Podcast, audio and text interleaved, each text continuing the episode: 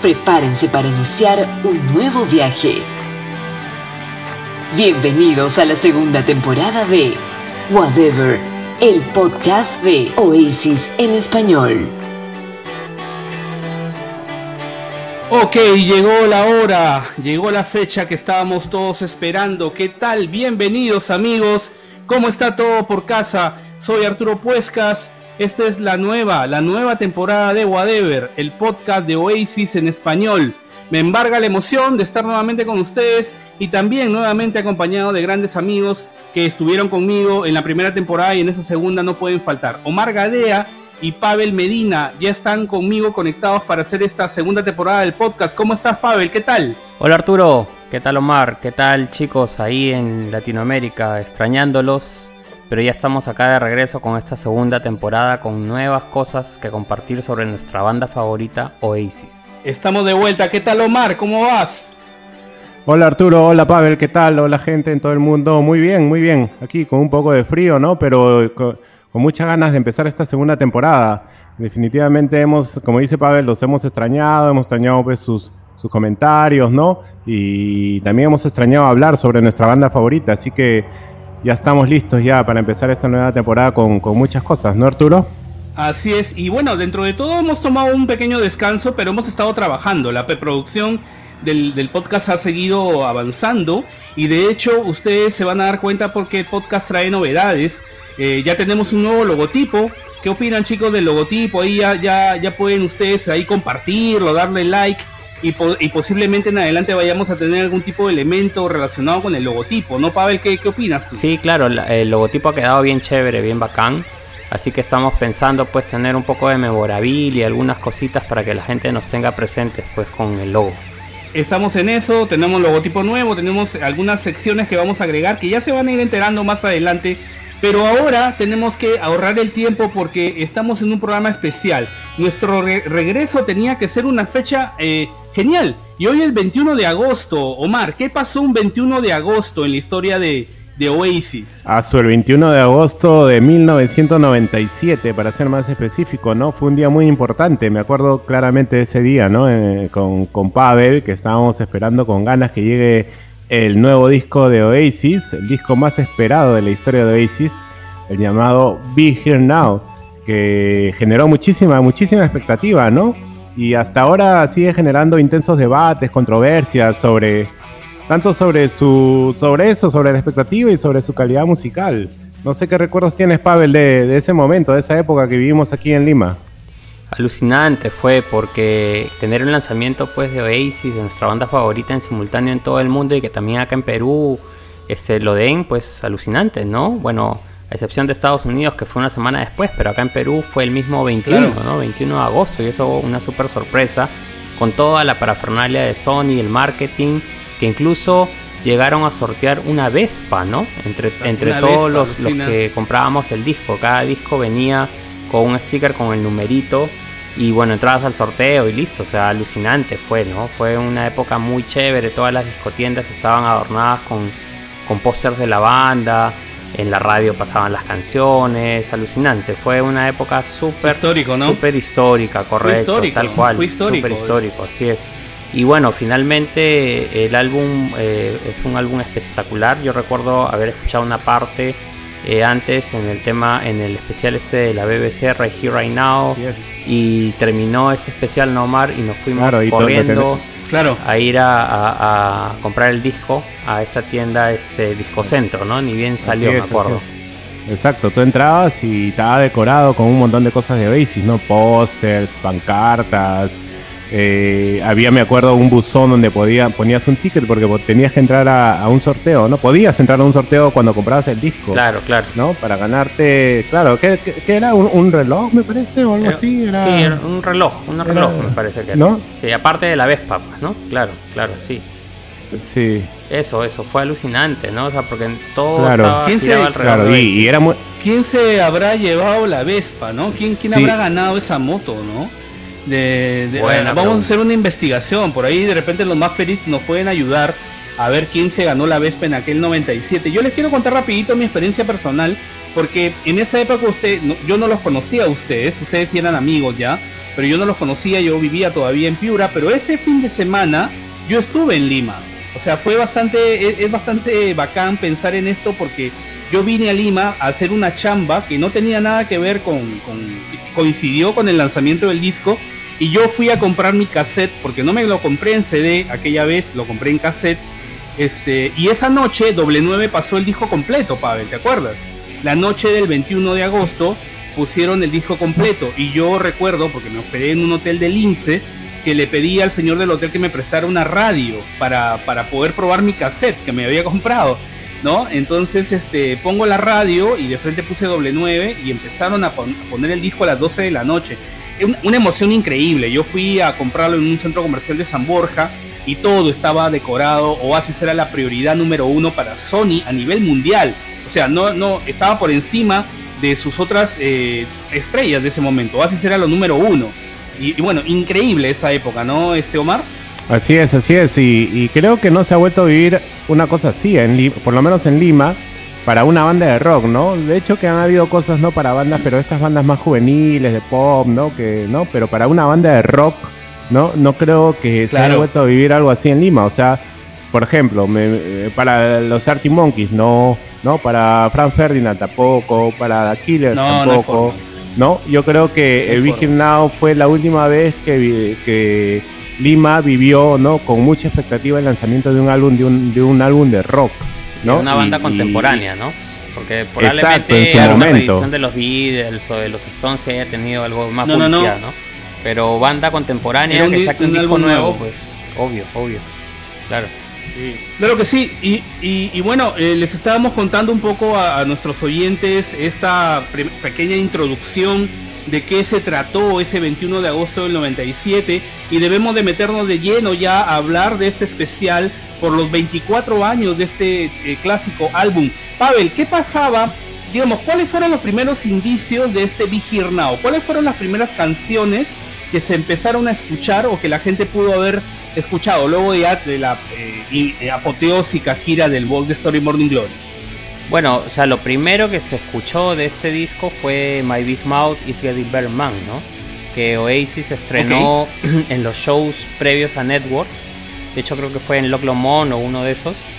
Este, y ya, venían de, haber ensayado las canciones porque Noel ya había grabado los demos de Mystique, ¿no? Estos famosos demos que grabó en el 96, eh, más o menos en mayo del 96 cuando se va de vacaciones y se hospeda ahí en la casa de una de las casas de Mick Jagger y va a Owen Morris, ¿no? Con su grabadora de 8 canales y se ponen a hacer demos y graban 15 demos, que en ese momento pues era el era como la cosa más buscada por todos los fans de Oasis escuchar los demos del Vigir Now.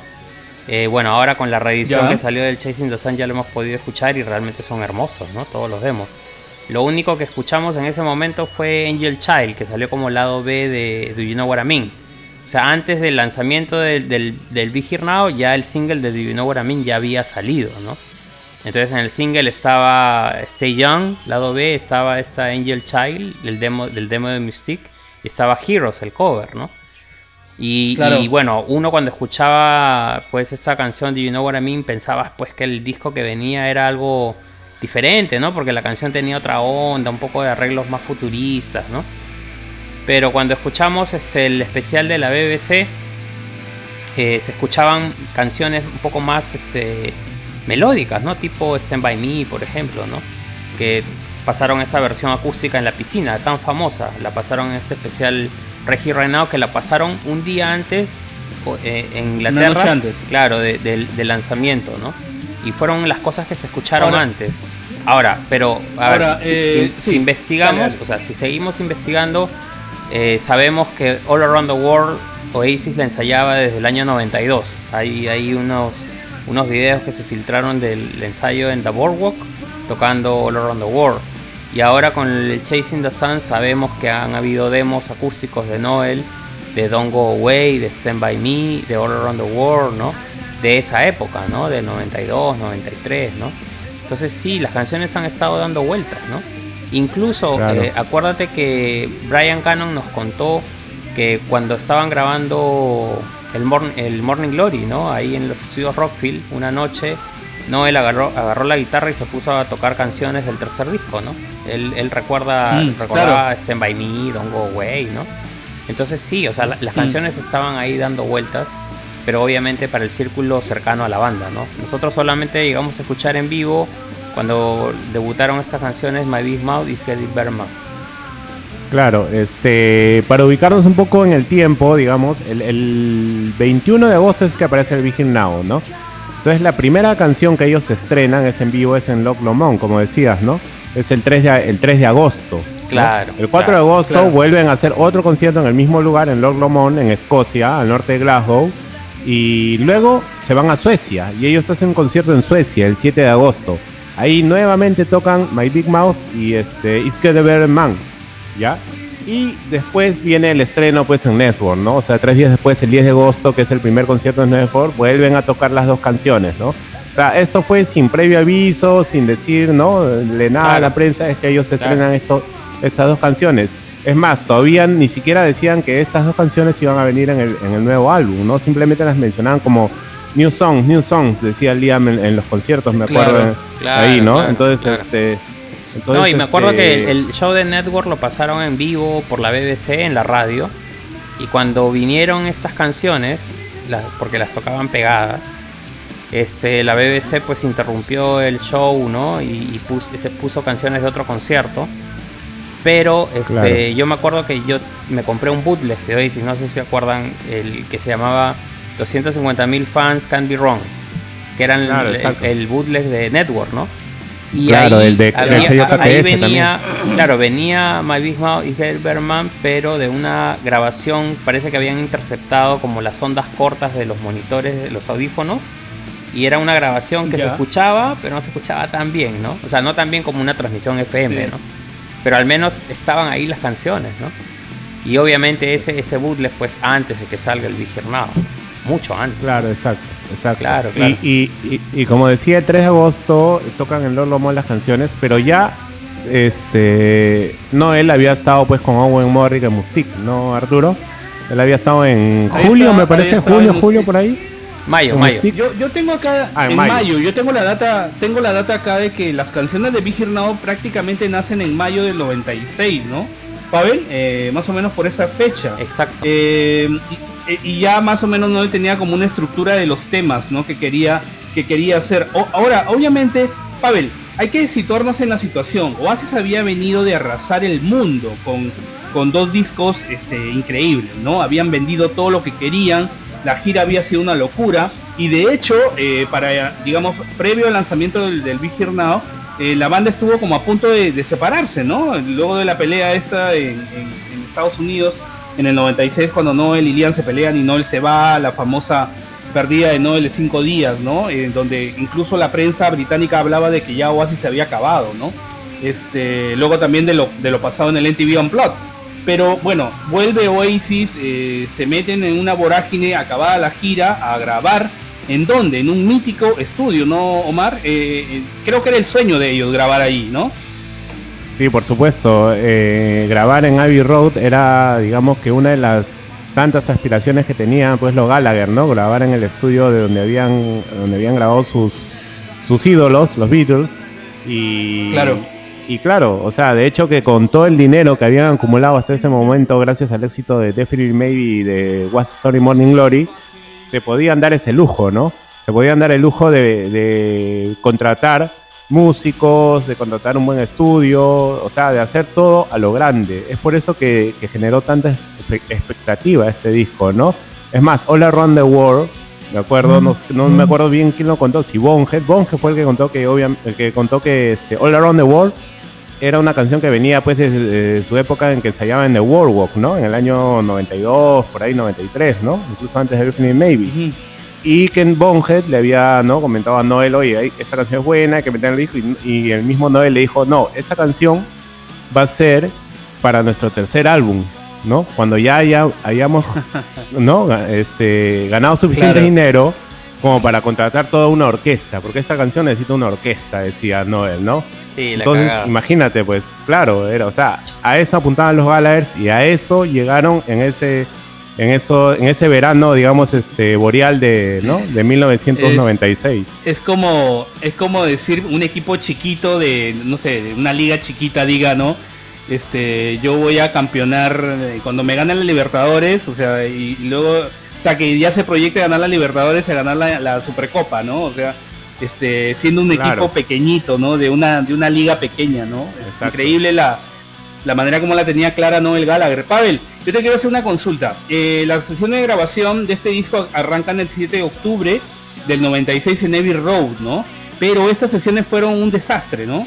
Sí, claro, o sea, lo que pasa es que obviamente la prensa estaba ahí, pues, ¿no? Están en Abbey Road, en Londres, toda la prensa estaba afuera, este, por ahí se metían, o sea, habían historias pues que se metían por los ductos de aire, pagaban al personal de limpieza para filtrar grabaciones, ¿no? Entonces era, era demasiada presión alrededor de la banda y obviamente ellos pues estaban drogados y solamente querían divertirse, vacilarse y desarrollar pues la parte artística, ¿no? Y obviamente también estaba el tema de que en Abbey Road habían otras, otros artistas grabando y usualmente pues ese estudio también se usa para música clásica, ¿no? Entonces había gente produciendo música clásica o soundtracks de películas y venían pues estos hooligans este, a escuchar su música a todo volumen, a hablar lisuras, a fumar, a tirar las botellas. me imagino. Entonces, o sea, los, los terminaron votando elegantemente de Abbey Road, así de fácil. Sí, yo tengo, tengo una declaración acá textual de Owen Morris que dice... Eh, la única razón por la que todos estaban allí era el dinero. Dice, no, él había decidido que Liam era un cantante de mierda Liam había decidido que odiaba las canciones de Noel. Había grandes cantidades de drogas, grandes peleas, eh, malas vibraciones, grabaciones de mierda, dice Owen Morris en relación a esas semanas que pasaron en Navy Road, ¿no? Así es, así es. Y bueno, este, los votaron de ahí y se usaron hasta, me parece, cinco estudios diferentes para poder grabar el álbum, ¿no? Abbey Road, Rich Farm, Air Studio, Master Rock y Orinoco, ¿no? Studios donde, donde pudieron este, terminar el álbum. entre mezcla y, masterizada, sí, pues, ¿no? claro, sí, pues. Claro.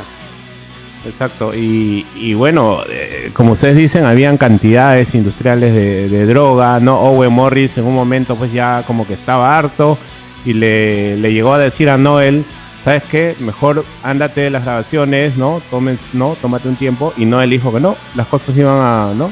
Iban a mejorar, ¿no? Iban a estar, bien, tranquilo. Y, y, bueno, yo creo que el álbum refleja, ¿no? Eh, ese momento, ¿no? O sea, full drogas, full dinero, full alcohol y yo creo que eh, las grabaciones de guitarra sobre guitarra sobre guitarras muestran pues todo muestran todo eso, ¿no? Incluso el mismo título del álbum, ¿no? Estar aquí ahora era casi como una declaración de decir, pues, estamos viviendo el momento, ¿no? Estamos viviendo el momento, esta es nuestra realidad en este, en este momento, ¿no? Y, así es como queremos sonar, pues, ¿no? Tal cual. Eh, bueno, estas grabaciones, como decimos, la, la primera etapa de grabación de, de Big Here Now fue caótica, ¿no? Eh, incluso Jill Furmanowski también. Tengo esta duda existencial, Pavel. ¿Jill es hombre o mujer? Es, mujer, ¿no? Claro, es una mujer. yo, siempre, yo siempre he pensado que era hombre, pero bueno, no sé. Jill, Jill Furmanowski, eh, la, fotógrafa eh, clásica de Oasis, también este, se refiere a estas grabaciones y dice que ellos incluso nunca estuvo la banda junta en el estudio, Pavel. E, e, eso, eso, eso es así, ¿no? Tristemente es cierto, o sea, prácticamente el que grabó todo ahí fue Noel, pues, ¿no? O sea, sabes que Wixie nunca grabó bajo ningún álbum de Oasis. Entonces esa era la realidad. las pocas guitarras que grababa este Bonhead, pues no, él grababa 20 guitarras más y ni se escuchaba, ¿no? Entonces este, prácticamente era Alan White, este, Noel Gallagher y Liam que venía a cantar de vez en cuando, ¿no? Lamentablemente era cierto, o sea, así es como avanzaban las grabaciones. Ahora, ¿a ustedes qué les parece, ahora que salió la reedición del Vision Now, qué les parece usted, a ustedes los demos de Mustic? ¿No? Porque yo, bueno, obviamente los he escuchado, y me parecen que suena bastante bien. Yo creo que, como dijo Owen Morris, el productor del disco, eh, me parece que si hubiese sido mejor ¿no? que, se usen, ¿no? digamos, esas, esas grabaciones como base ¿no? para, para el álbum. Probablemente hubiese sonado un poquito más, más, más, no tan denso, ¿no? un poquito más ligero ¿no? Y un poquito más, este, más asequible a los oídos de, digamos, del, del oyente común y corriente, ¿no? Claro, no, no, piensas así. Depende del punto de vista, ¿no? Porque, a ver, eh, Big Hero Now es un álbum que es este odiado y amado, ¿no? Así es. Eh, algunos fans no les gusta, algunos fans lo adoran, es No hay mejor punto medio. Entonces es relativo. O sea, yo creo que lo, lo que hace chévere al Hero Now es justamente que sea un álbum denso, que las canciones sean larguísimas, porque finalmente Mm. tiene una buena melodía, tiene buenos arreglos, la estructura de las canciones son chéveres, es, es- hay cosas diferentes. Eh, pero obviamente todo el mundo dice ¿qué, qué hubiera pasado si, ¿no? Y creo que Noel nos lo demostró sacando este remix eh, de Do You Know What I Mean que sacó ahora en el 2016 y, y que pues suena espectacular, ¿no? Porque tú escuchas cosas que en la mezcla del, del disco original no escuchabas, ¿no?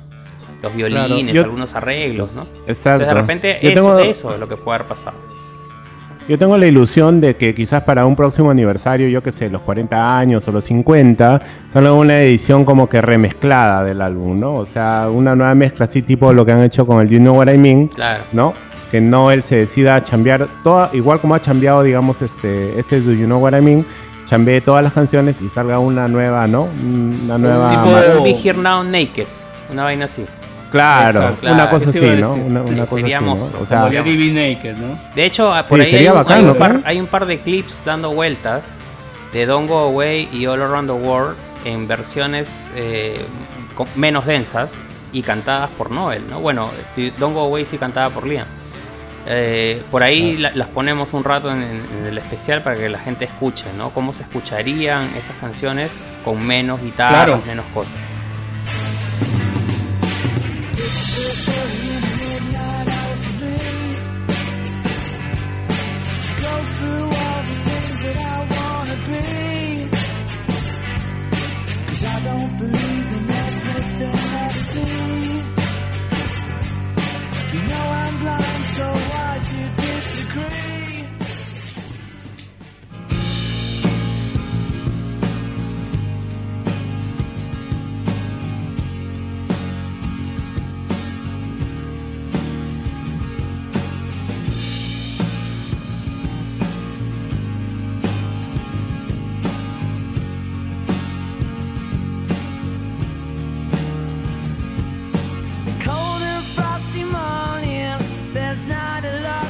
Claro, eh, Pavel, eh, las, las, las sesiones continuaron luego ya de esto, de estas caóticas grabaciones en Abbey Road. Se pasan a Reich Farm, ¿no? En, en Surrey, ¿no? Eh, continúan ahí las grabaciones, es un ambiente un poco más rural. Aún así, la- el consumo de drogas continuaba. Este, Owen Morris dice que in- incluso en una oportunidad quisieron enrolar marihuana y, y em- empezaron a enrolar cocaína, ¿no? Este, ya no tenían ni conciencia de lo que se estaban metiendo, ¿no? Este, pero aún así continuó la grabación. O sea, lo que pasa es que lo, lo que te quería preguntar a ti, Omar, también es, eh, ¿debió Oasis sacar un disco tan rápido? O sea, luego de esta maraña de éxito que tuvo con dos discos tan pegados.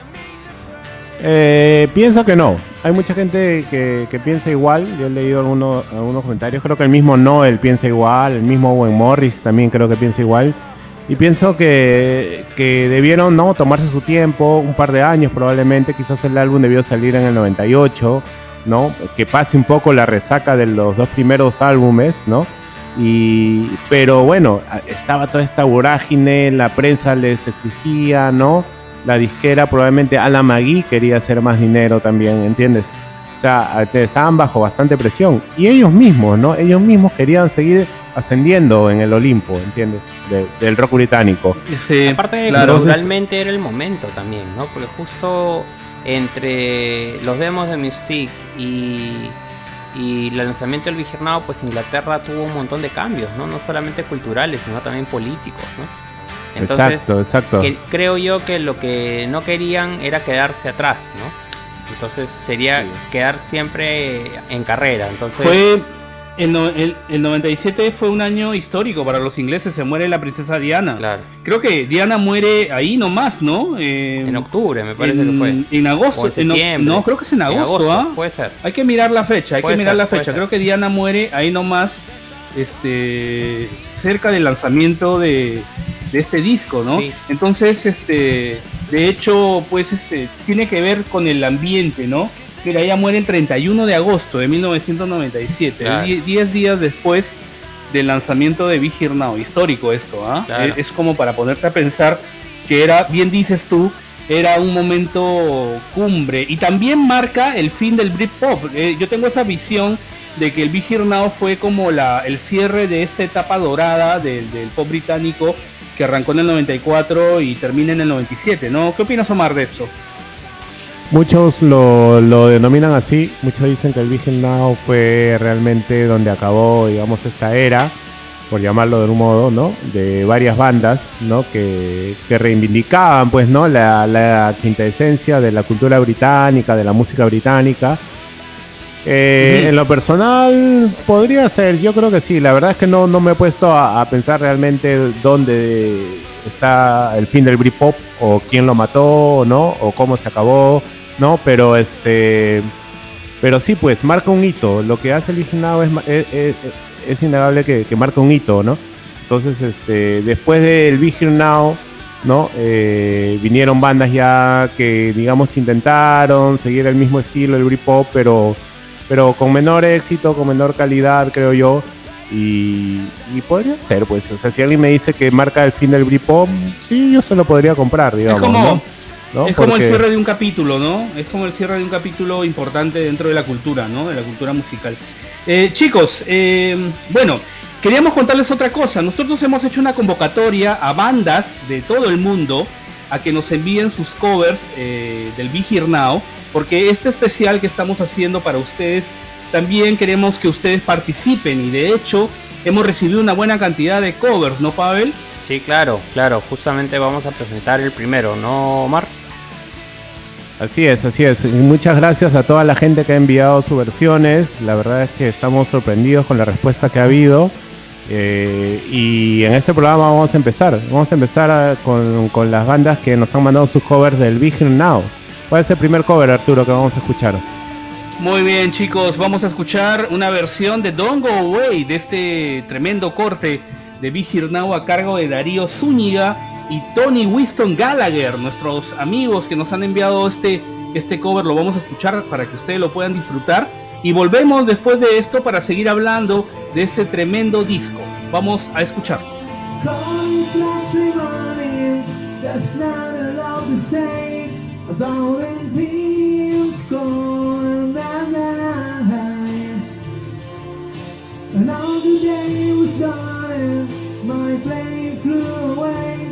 loud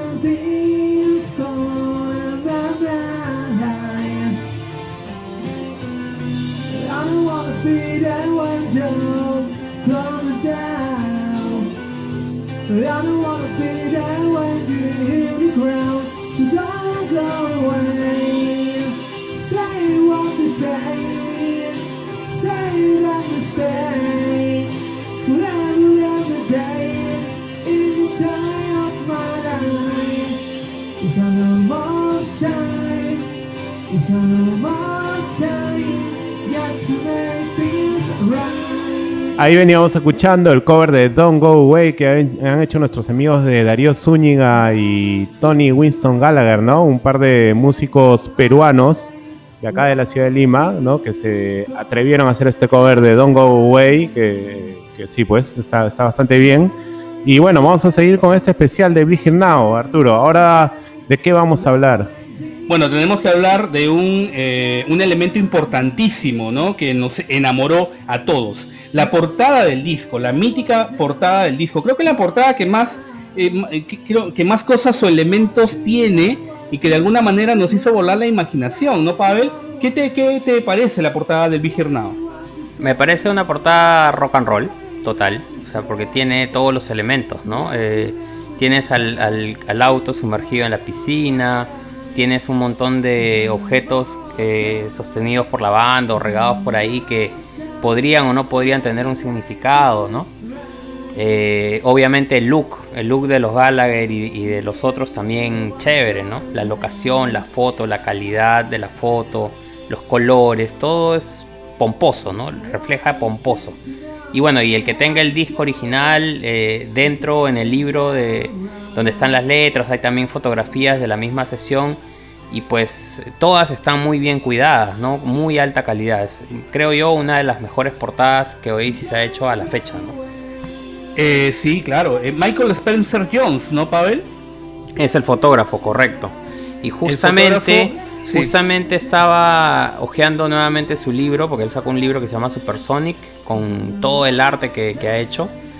Y él cuenta una anécdota eh, que originalmente, que, obviamente también esto lo contó Brian Cannon, eh, originalmente la portada iba a ser diferente, iba a ser como un, cuatro segmentos, ¿no? Uno, una foto diferente en cada segmento, eh, donde iban a estar pues los integrantes de la banda en una locación diferente. Eh, pero este, parece que esto de acá era logísticamente difícil, uno, y además matemáticamente también difícil, porque los integrantes eran cinco, ¿no? Entonces la idea era que, Liam esté en todas las fotos, ¿no? Acompañando a Bongel, acompañando a Noel, entonces era como un poco difícil de lograr. Eh, igual eh, le pidieron a cada integrante que diga en qué locación le gustaría ser fotografiado, ¿no? Alan dijo acá cerca a mi casa, eh, dijo en la isla Margarita, una isla de las Bahamas, una vaina así. Este, y Noel en un pub o algo así. Y, al final le preguntan a Bonhead, ¿no? Y Bonhead, él sí fue rock and roll total. Y dijo: Yo quiero estar en la piscina de un hotel tomando unos tragos y que haya un auto sumergido, ¿no? Un Rolls Royce sumergido en la, en la piscina. Así dijo.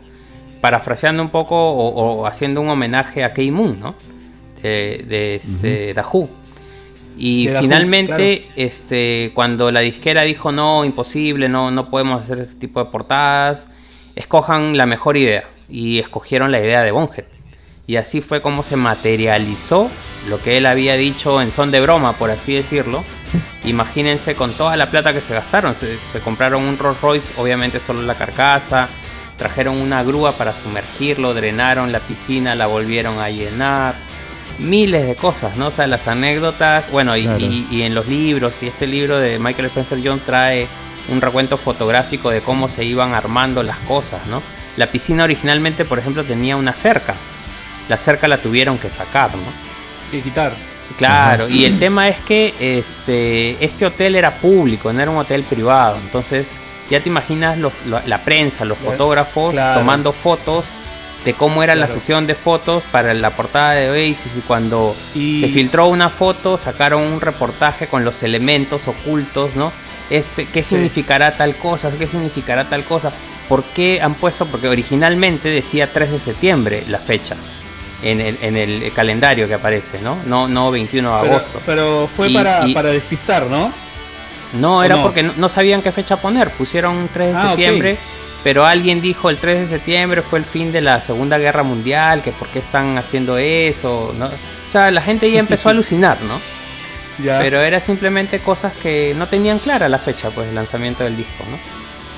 Pero la, idea original de Brian Cannon, o sea, me parece que también refleja el momento, ¿no? Volviendo a, ese tema de lo que vivía Oasis ahí, o sea, la idea original de Brian Cannon de llevar a un integrante de Oasis a una parte diferente del mundo, ¿no? A Sydney, a Nueva York, a las pirámides de Egipto. Hasta a las pirámides de Egipto, ¿no? Y tomarles ir solamente allá para tomarles una foto, ¿no? Sí. O sea, yo creo que Brian Cannon, pues obviamente que estaba ahí en el ojo del huracán siempre, el gran Brian Cannon, a quien le enviamos un saludo, nuestro amigo, podríamos considerarlo un amigo ya, ¿no? Claro, claro. Este, un amigo, un amigo de la casa. Este, eh, eh, sabía todo, o sea, la grandeza que vivía en ese momento de Isis y, y tuvo esta idea loca, ¿no? Pero como cuenta Pavel, eh, la idea de Bonhead creo que al final pues fue la que lo motivó más y, hicieron esta, esta portada en este sitio pues no eh, de, Inglaterra no con, la con la con el Rolls Royce adentro no mucha gente creía o sea mucha gente cree mejor dicho ahora que ese Rolls Royce es Photoshop. No o sea Brian Cando el mismo Brian Cando a través de Twitter ha tenido que no desmentirle decir que todo ahí es real, todo se armó, ¿no? Sí, sí, sí. Todo se... Es real. Claro, o sea, todo se... Y mucho incluso había una cabina telefónica ahí. Hay una cabina También telefónica. sumergida. claro. Yo ahora les mostré a ustedes una foto, ¿no? Que está en el libro este de Michael Sí. Purcell Yo, donde se ve la cabina telefónica, ¿no? Es uno de los descartes. Pavel, también, también hay una, hay una, ellos han hecho la sesión hasta la noche, porque hay Claro. una foto de la Claro. portada de noche, porque creo que originalmente habían pensado en que la foto fuera de noche. De hecho, te da como otro aire, ¿no? Da una sensación distinta ver eh, los mismos elementos, la misma disposición de los, de los elementos de noche, ¿no? Hubiera Sí. sido también paja tener, tener Tal, esa, vez, esa tal visión. vez para el Be Here Now Naked, ¿no? Tal vez. Ojalá, ¿no? Ojalá. Ojalá, ojalá, pero digamos, otra, otra bueno, eh, yo siento personalmente que esta es eh, la mejor portada de un disco de Oasis, ¿ah? Eh, para, para mí, ¿no? Creo que el segundo lugar sería el Definitely Maybe, ¿no? Que también resume algo muy bonito. Y lo que a mí me transmite es que esto es rock and roll, como tú bien dices, Pavel, porque acá tú ves un descontrol, ¿no? O sea, una banda de rock en la cima de su éxito, haciendo lo que les da la gana, tirando un carro a la piscina, ¿no? Cada uno en lo suyo. Eh, la actitud de Liam siempre al frente de la banda, ¿no? Y los elementos que el mismo Brian nos había contado que los sacaron de un almacén, ¿no? No tenía ningún significado. Simplemente los sacaron, dijeron, vamos a usar estas cosas y las ponemos ahí, ¿no? A ver qué onda, ¿no? Y la gente empezó a sacar sus conclusiones. Tal cual, tal cual. Y, y mira que de ahí sacaron varios elementos para su gira, ¿no? Lo de la cabina, Claro, en la batería claro. de Alan pusieron el frontis del Rolls Royce, ¿no? Con la placa esta del, del carro de los Beatles, ¿no? Del Abbey Road. Muchos elementos, muchas cosas, me- ¿no? O sea, creo que bastante, bastante completa la portada. Sí, ahora... Así es, sí. Sí, dale, dale. Y yo me acuerdo, ¿te acuerdas cuando vimos ese concierto en el G-Mex? Claro. Y salen, y está el reloj, está la cabina, wow, Claro. pucha, te quedabas pues, impresionado, ¿no? O sea, era, era una mega banda, ¿no? Y ya de pasar de los escenarios, pues, sobrios, simples, ¿no? Donde solamente estaban los instrumentos musicales, ya armar toda una escenografía, ¿no? Como las grandes bandas del rock británico, o sea, ya te das Otro cuenta nivel. pues, de la magnitud en ese momento de lo que significaba Oasis. Esto nivel. es, eh, este es el talentazo de Brian Cannon, el talentazo de Michael Spencer Jones, que también se encargaron de la portada de los cortes, de los sencillos, ¿no, Pavel? La por- eh, hagamos un repaso rápido de los singles eh, que tuvo el disco y las portadas que tuvieron, ¿no? Eh, Do You Know What I Mean? Es una portada eh, bastante bacán, de en blanco y negro, con la banda en medio de un montón de gente que está mirando para el cielo, ¿no? Pavel, ¿qué, qué te transmite la portada de Do You Know What I Mean? Claro, de hecho esta banda, esta portada fue tomada en Wigan, ¿no? Eh, y la gente está mirando a, se supone, a un predicador, ¿no? Porque si tú das la Ah, vuelta, da- estás, das la vuelta al, cartón del ajá. single, está ahí en la foto del pata, ¿no? Predicando con la Biblia. Y es como que la banda está mirando a otro lado, como que no le hace caso y la gente está mirando para allá, ¿no? Es, es, es bastante importante, creo yo, esta portada, ¿no? Porque está, es justo, creo que sale el single días cercanos a que el Tony Blair gane pues las elecciones, ¿no? Y es como Claro. que la, la banda de la gente, ¿no? Porque Oasis está ahí entre la gente, ¿no? Y, y me parece muy, muy buena, muy buena portada. Y, y bueno, está también la de Stand By Me, ¿no?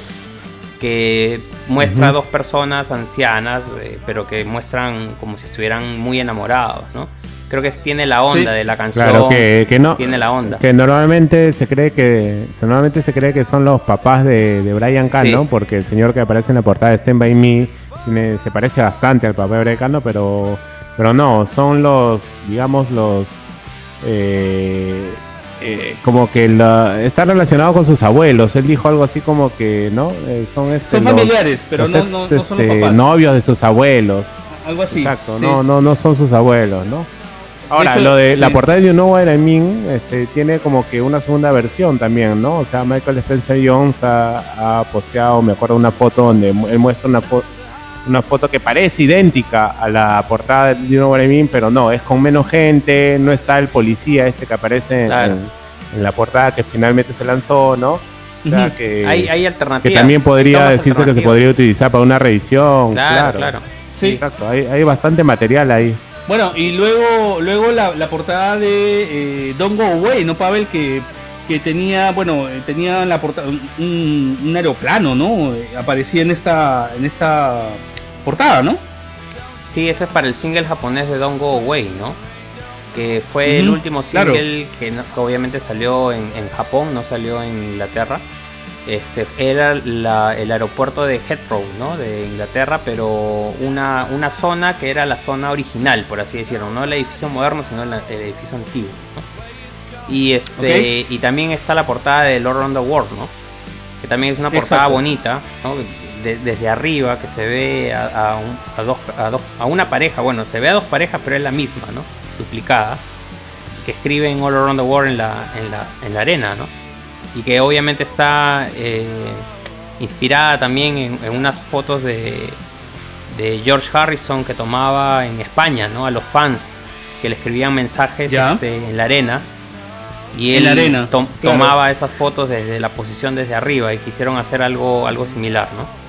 Muy bien, chicos, eh, vamos a presentar otro cover, ¿les parece? Eh, otro de los covers que nos han enviado los fanáticos, los seguidores de Whatever, el podcast de Oasis, en español. ¿Qué les parece si escuchamos Do You Know What I Mean? Esta versión la, ha enviado la banda Absoluto. Eh, Omar, ¿quién integra la banda Absoluto? La banda Absoluto es una banda formada en Lima por Christopher Galvez en la voz, Fernando Obregón en la guitarra y Leiter Abanto en los teclados, ¿no? Ellos nos han mandado su cover haciendo Do You Know What I Mean, el primer single del Virgin Now. Escuchémoslo.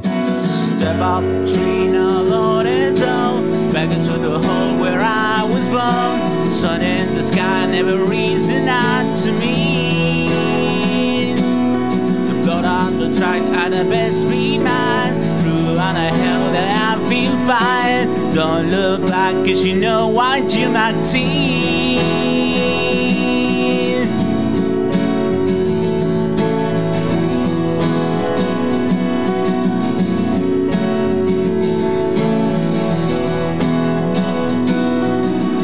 to the wall of my time. I think I know, but I don't know why. Questions are the answers you might need.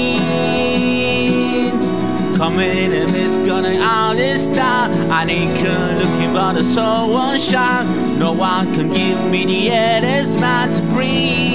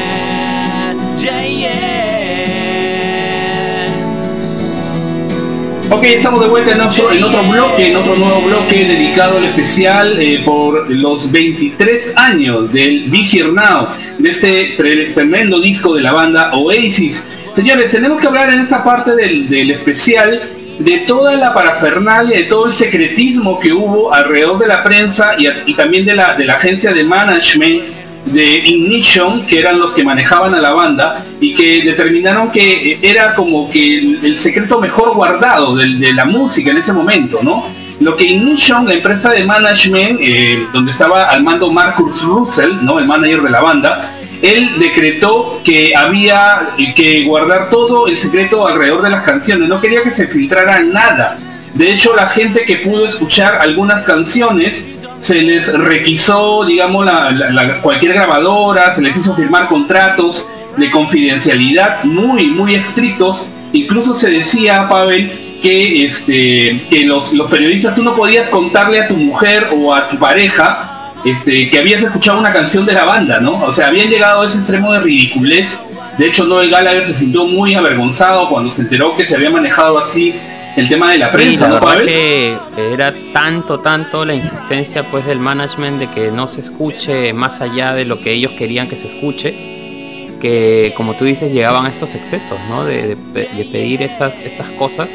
Yo recuerdo una anécdota en una radio española que eh, uno de estos, este, estas sesiones que hacía el management de Oasis para que escuchen el nuevo single, convocaban a, varios periodistas de diferentes países, diferentes medios, los encerraban en un cuarto y les ponían el single, ¿no? Uno de estos periodistas españoles grabó secretamente en, una grabadora de, de, cassette de esa época al aire, ¿no? Lo que escuchaba, ¿no? Lo, que escuchaba el single. Y eso lo puso en su programa de radio, imagínate. Así como se escuchaba malísimo, pero así lo puso diciendo, este, este es el adelanto, claro, el adelanto mundial. Del, disco de, de claro. qué sé yo, o sea, a ese nivel llegaba, ¿no? En esa época obviamente no había internet, no se liqueaba nada, como ahora pues a cada rato se liquean las cosas, ¿no? En esa época pues claro. eran cassettes, eran CDs máximo y, listo, ¿no? Era muy complicado, ahora, muy complicado. Ahora habría que entender por qué tanta tanta este ridiculez, ¿no? O sea, yo creo que básicamente era por la gran inversión que habían, ¿no? Que habían hecho con este disco, todo el dinero que habían gastado, entonces no querían perder ni una sola venta, ¿no? Ni una sola venta de, un disco y es por eso que eh, tuvieron que elaborar contratos especiales, ¿no? Este, incluso el mismo Steve Lamack, no sé si, si conocen esta historia, que le jugaron una copia, ¿no? Claro, claro, con la condición de que cuando lo pases, este, tienes que hablar, tienes que hablar, claro. tienes que hablar encima para que la gente no que esté grabando en su casa, claro, no lo copie o si lo copia por lo menos no pueda comercializarlo así, ¿no? Entonces, este, Steve sí. bueno, lo pasó, pasó una canción, habló encima, pero ni así los de Ignition estuvieron convencidos porque según ellos Steve Lamack habló muy poco. ¿No? Eh, bueno, para quien no lo conozca, Steve Lamack es, una de las leyendas de, Radio One, ¿no? De la BBC y este un DJ pues legendario, ¿no? Este más o menos ahí a la altura de, bueno, no a la altura, pero es uno de los varios alumnos de John Peel, ¿no? Y este y bueno, entonces se manejó así la prensa, los los este los periodistas de, de prensa escrita llevaban el, el cassette en su Walkman, algunos incluso después de escucharlo lo enterraban en su jardín porque estaban amenazados de que si alguien, ¿entiendes? Eh, si alguien se, pirateaba esa cinta, eh, eh, los iban a llevar a juicio. ¿Entiendes? Porque habían firmado unos contratos especiales. Imagínate. ¿no? Entonces lo que hacían eran escuchaban, escuchaban el disco una, dos, tres veces y una vez que ya terminaban de escribir su crítica, agarraban el cassette, hacían un hueco en su jardín y lo, y lo y lo enterraban ahí para que ni siquiera su esposa o sus hijos, alguien los pudiera. De casualidad, alguien, claro, lo descubriera. Claro, estaban. Eh, eh, vivían como, como en un estado, digamos, nazi, ¿no? O sea, vivían con miedo. ¿Me entiendes? O sea, no. Era, era un secreto de Estado, era un secreto de Estado. Lo que tú cuentas de Stigla Mac es bastante curioso porque a Stigla Mac le dieron autorización de poner The Gear in the Dirty Shirt de poner Be Here Now y poner All Around the World. Las tres canciones las iba a poner en su, en su especial de radio, ¿no? en su show de Evening Session, ¿no? en la BBC. Dice que cuando puso el primer tema, habló, e inmediatamente terminó la canción, lo llamaron los de Ignition, al toque. Y le dijeron, ¿sabes qué? Has hablado demasiado, no puedes poner las otras dos canciones. o sea, ¿me entiendes? ¿no? ha hablado muy poco, le dijeron, has, hablado muy poquito. Ah, debiste, muy poco, hablar, muy poco, hablar más, ¿no? O sea, sobre toda la canción, ¿no? Y le dijeron, le prohibieron tajantemente pasar el resto de temas, pues, ¿no? Sí, sí, muy maleado, muy maleado. Sí, una, y, aparte de eso, pues también está toda la cobertura que tuvo la prensa escrita, ¿no? O sea, en esa época, todos los días, literalmente, había una noticia de Oasis en todos los periódicos y revistas de Inglaterra y en muchos de Europa y el mundo, ¿no?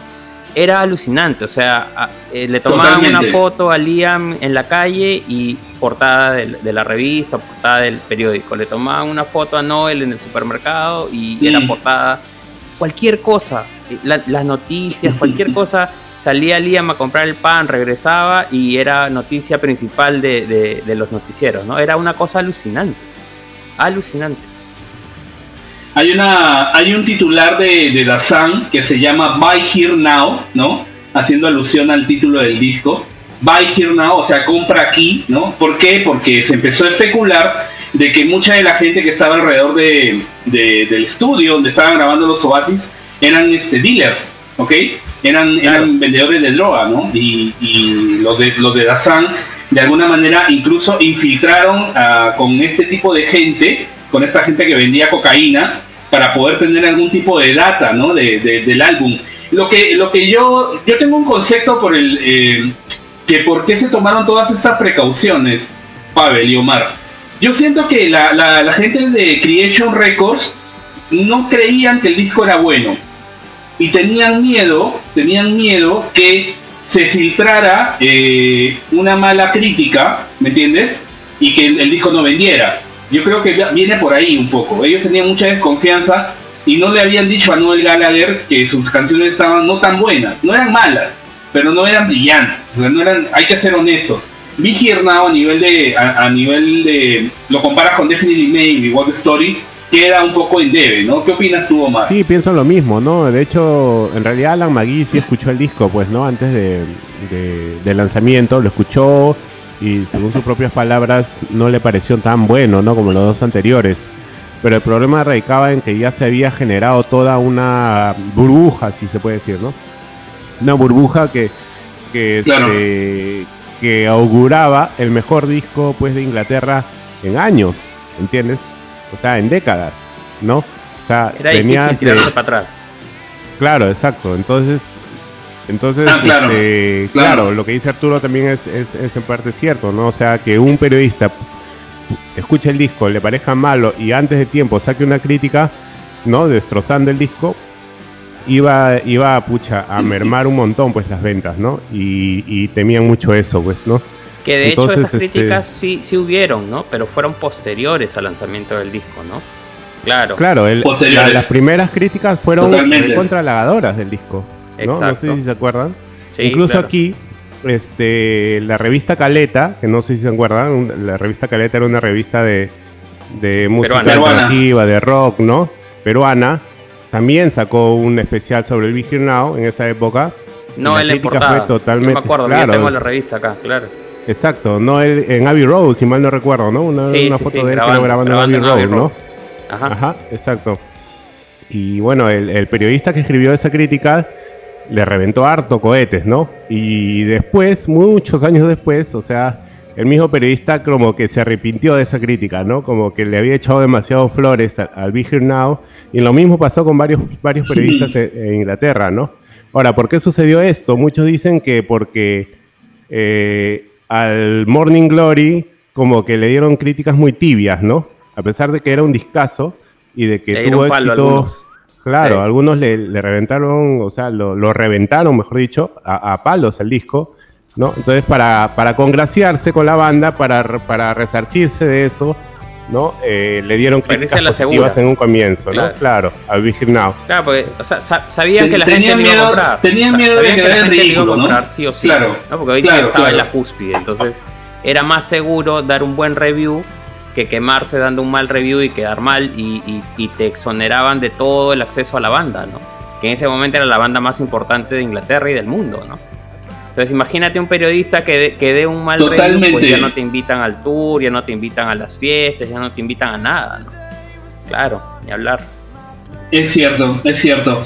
Eh, bueno, y, toda esta parafernalia, toda esta campaña publicitaria, publicitaria, perdón, dio como resultado las increíbles ventas de este álbum, Pavel, ¿no? Este, habían, se reportaron, los noticieros de Inglaterra reportaban colas y colas en las tiendas de disco la noche anterior a la salida del álbum. De hecho, a las tiendas de discos se les dio la orden de no vender el disco hasta las 8 de la mañana del jueves 21 de agosto. Este, y bueno, ¿qué dio como resultado? Solamente el primer día el disco vendió 420 mil unidades. Una locura, ¿no? una, récord, locura. ¿no? Creo que fue un récord del disco más vendido por muchos años hasta Adele, hasta que vino el disco de Adele, una cosa así. Totalmente. Pero sí, una, un super récord. Eh, hacia el final del, fin de semana vendieron cerca de 700 mil copias. En Estados Unidos vendieron 152 mil eh, ese fin de semana, ¿no? Una locura, o sea, increíble. Oasis sí. era los dueños del mundo en ese momento, ¿no? Yo, me acuerdo podríamos, de una... podríamos este, considerarlo todavía como un récord, ¿no? Porque en realidad, pues, si, si Adele hubiese tenido, si Oasis, mejor dicho, hubiese tenido las mismas condiciones que tiene ahora Adele de poder llegar a todo el mundo, Claro, a través de YouTube, a través de internet, el streaming, ¿no? Todas las plataformas que existen, todas las redes sociales que existen ahora para, para llegar más fácilmente a la gente, ¿no? O sea, de hecho que el Vision Now probablemente hayas tenido el, el doble o hasta el triple, ¿no, ¿no Pavel? Seguramente, claro que sí. Ahora, yo me acuerdo mucho en esa época de un, de una, un, una, un reportaje, no un reportaje, sino toda una edición que salió de la revista Q, dedicada exclusivamente al Be Now y a su grabación.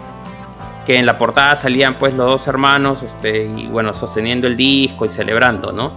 Te daban un, un overview track por track, te decían cómo habían grabado, había una, una entrevista a Owen Morris para, para, que nos cuente más o menos cómo se habían grabado los tracks estaba el momento en el que la banda se junta en el estudio para escuchar el disco por primera vez. Había ahí un, un, este, un periodista que, narró ¿no? ese, ese momento y, recuerdo mucho una foto de Noel sosteniendo el máster ¿no? con, con la fecha. El máster, claro. Y, y, contaban pues que era emocionante en ese momento escuchar por primera vez pues Stand By Me, Don't Go Away, All Around the World, ¿no?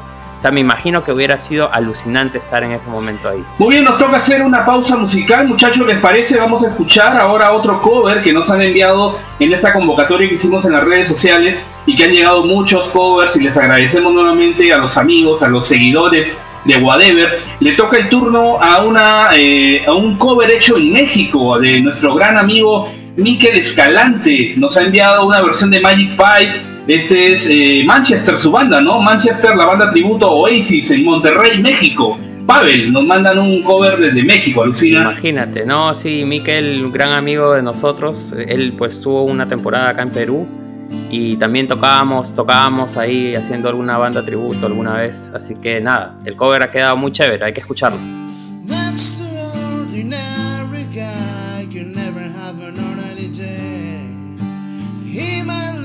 a long goodbye, there's not, not for me to say. I did his friends, I did his shoes. He is just a child with nothing to lose, in his mine. He's mine. They are sleeping white they dream, but they they wanna be though. They who don't say what they mean, we live in day by day on soul. Dig their friends, I dig their shoes. They are like a child with nothing to lose in their minds. chance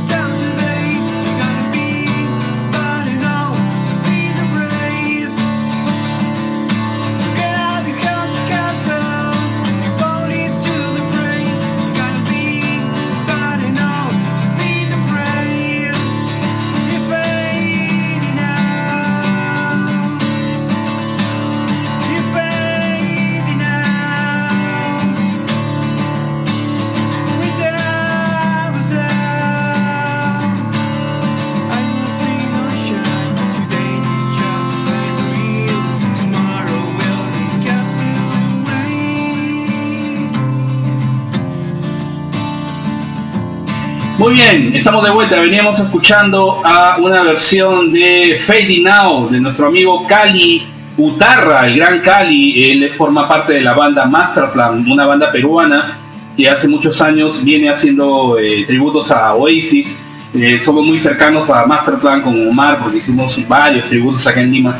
y bueno, gracias Cali, otro cover que nos enviaron para este eh, mega especial por el aniversario de Big Now, hoy 21 de agosto, que estamos emitiendo nuestro primer programa de la segunda temporada de Whatever.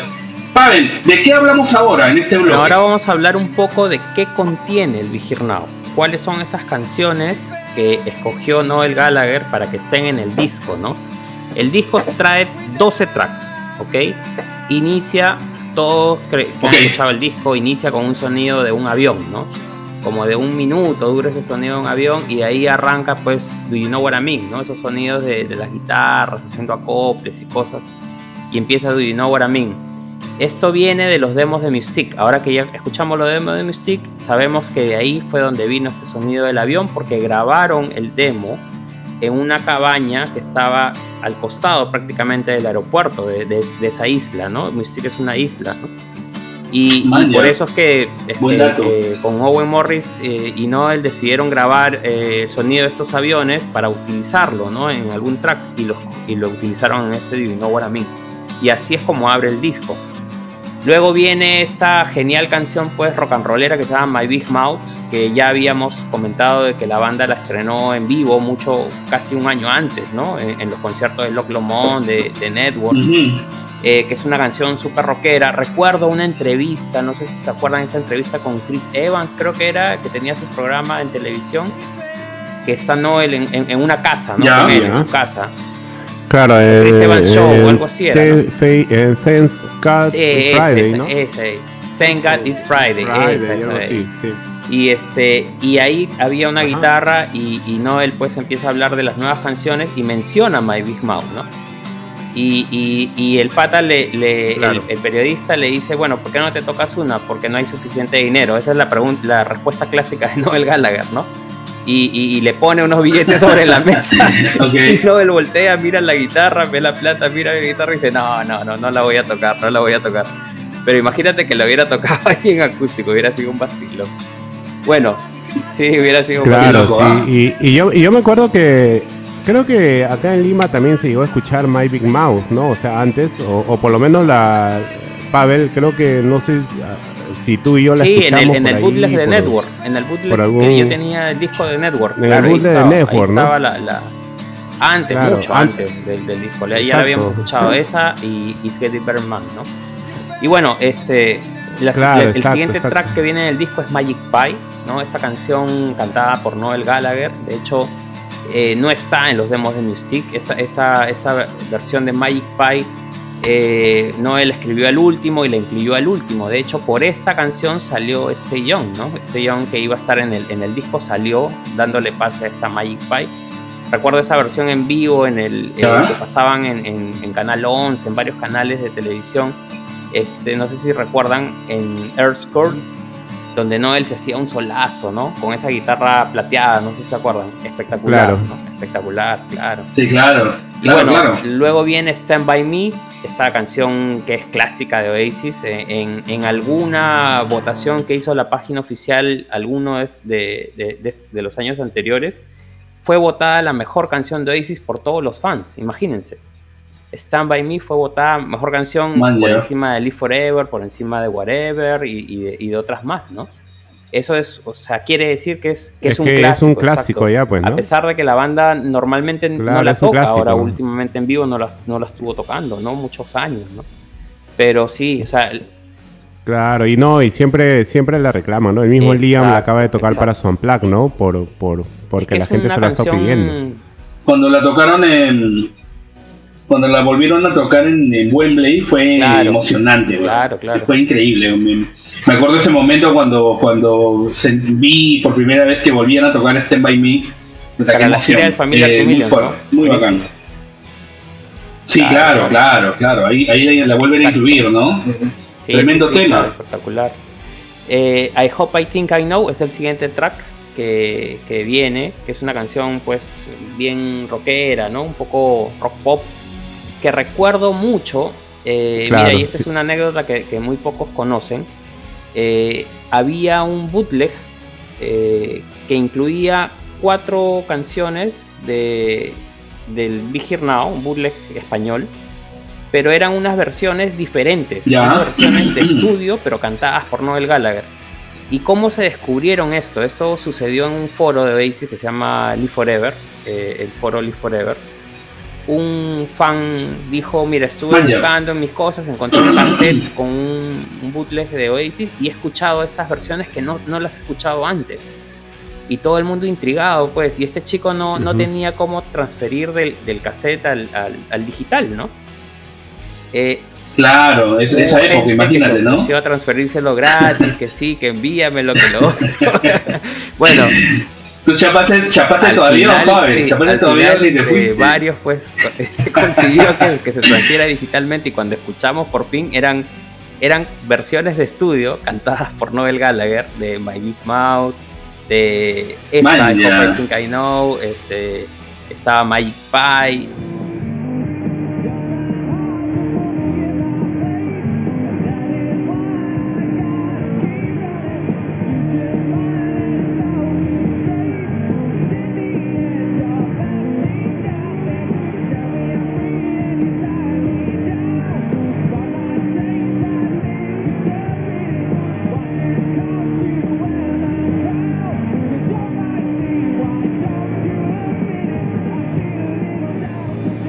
I Hope I Think I Know es una canción también bastante, Sí, bastante popular, sí, claro, ¿no? A la claro. gente le gusta porque es bien así, este, anfetamínica, ¿no? Es, es como una eh, Estoy Young, ¿no? Tiene o sea, ese feeling. Es la canción que te tiene pone pilas, ¿no? Que y te aparte levanta. que en la letra habla Exacto. mucho Sí, sí. Eh, Yo siempre lo he tomado que la, que la letra habla de Oasis, ¿no?